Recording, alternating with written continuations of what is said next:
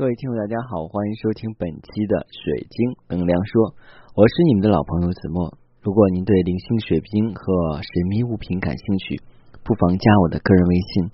我的个人微信是每期音频节目中的文字介绍，我的英文名 R O G 二 X C 一九八六。加我的时候，请备注“水晶听友”，否则通不过。嗯，今天的话跟大家分享的内容的话，还是一些干货，是关于我们水晶使用的。其实今天的题目的话，可能说起来的话呢，有点严肃，不要妄图打破水晶使用的规律。呃，为什么这么讲？呃，因为很多人在使用一段时间的水晶之后，呃，无论是激活的或者是未激活的，会发现水晶的能量都会消散。啊，这种消散的话呢，有自然原因，也有人为原因。自然原因的话呢，它是从大地之母的这个怀抱被开采出来以后，它已经断掉跟大地之母的连接。那这样的话呢，它的能量就是会日益慢慢的下降。那有人说的话呢，呃，老师你说了，那我们不是可以去做净化吗？啊，净化是可以做的。那这就其实是像我们手机电池一样。我们手机电池是内置的锂电池，这个没有问题，对不对？我们现在用的都是手机，但是大家都会知道，手机在用了一年或两年左右的话，我们的电池消耗量就会很快。嗯，无论是充二十四小时还是四十八小时或者更长，但是它的待机时间跟使用时间的话，往往会比我们刚买的时候使用的时候这个。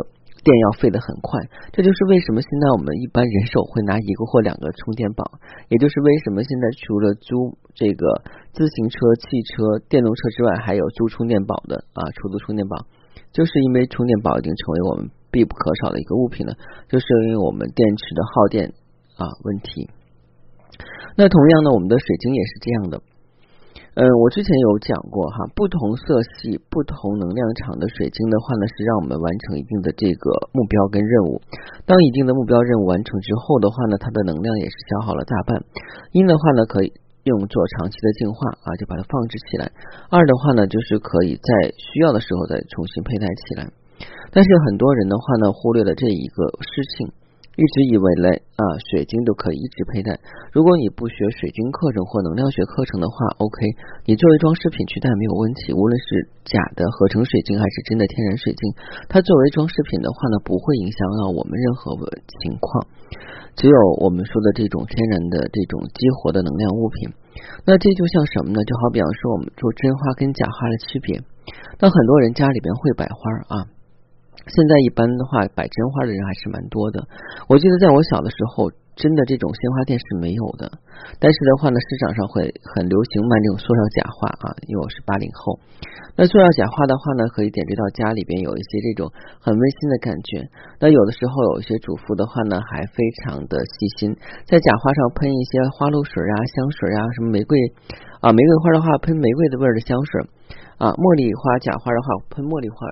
的加那个假的香水，啊，乍一感觉的话，好像就是真花一样啊，假的真不了，真的假不了啊，这个是当时那个年代的特色。那我们现在拿现在来说话，那很多人的话呢，就以为只要是佩戴上金石的话，就会发挥作用。呃，晶石发挥作用的话呢，很多的听友在跟我加完微信以后的话呢，呃，尤其是更多的顾客其实是知道的。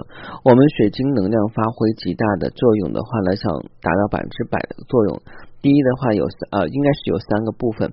第一的话呢，水晶必须要天然被激活能量，才能保证的话能量源源不断的去完成你所期待的一个呃目标。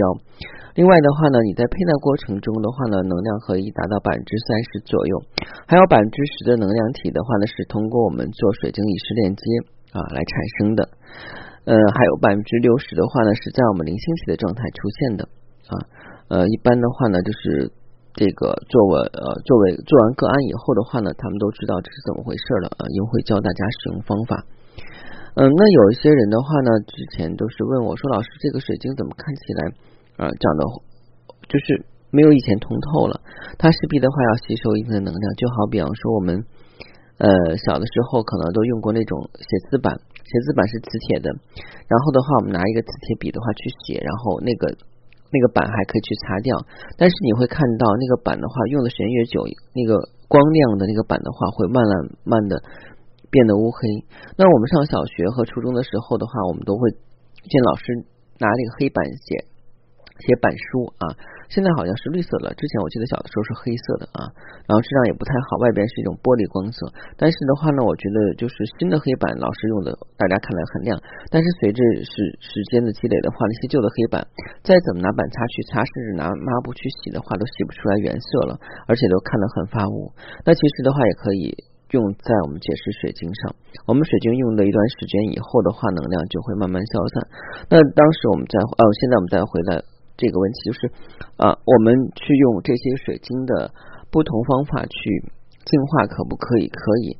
这种净化方法的话呢，是一种极好的保养方法，但是它能去减缓水晶能量的流失，不能够让水晶重新的话，就是恢复原来已有的能量。没有办法，它是消耗品。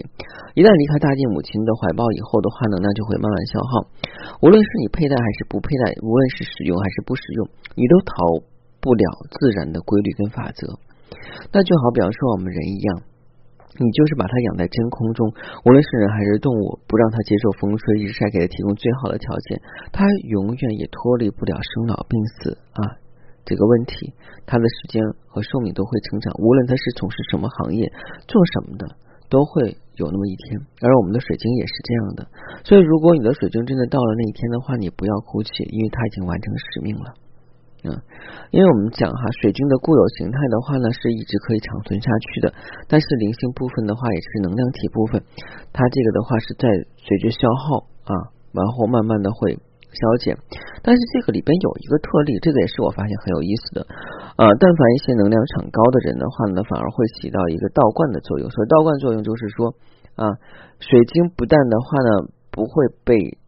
就是能量不会减少，反而会增多啊！所以道观就是那个使用者的能量就是偏强，蛮大的。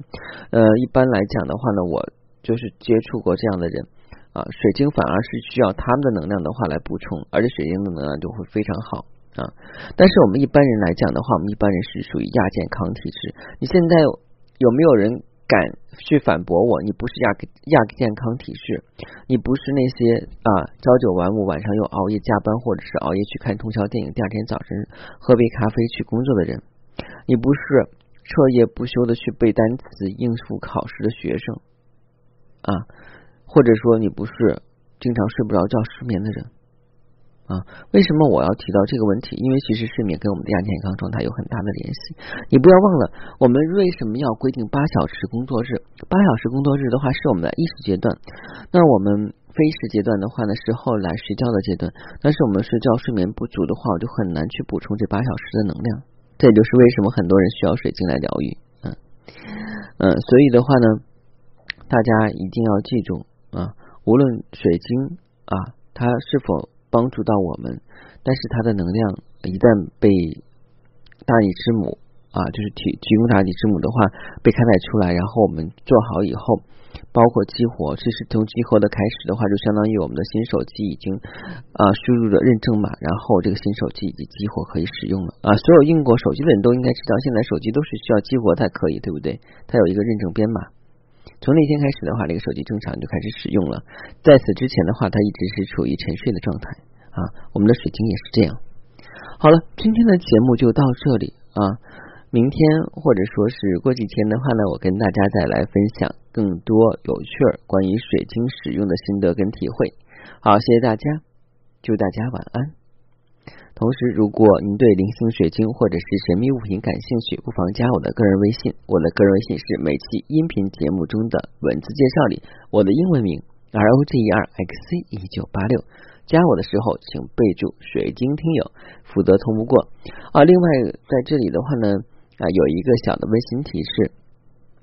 呃，从水晶能量说起健康水晶栏目开播至今的话呢，很多的听友跟我反馈说，听我的节目都会犯困，所以建议你们还是在晚上的时候或者是睡不着的时候听我的节目。嗯，为什么？因为我是前世做催眠师的，所以催眠师的这种语调啊，可能还是会给人带来一些影响。但是无论怎样的话呢，就是对你们有益处，我就会很开心啊。如果您觉得我节目好的话，不妨分享给朋友或转发到朋友圈。啊，帮我做一个宣传，好，谢谢您，再见。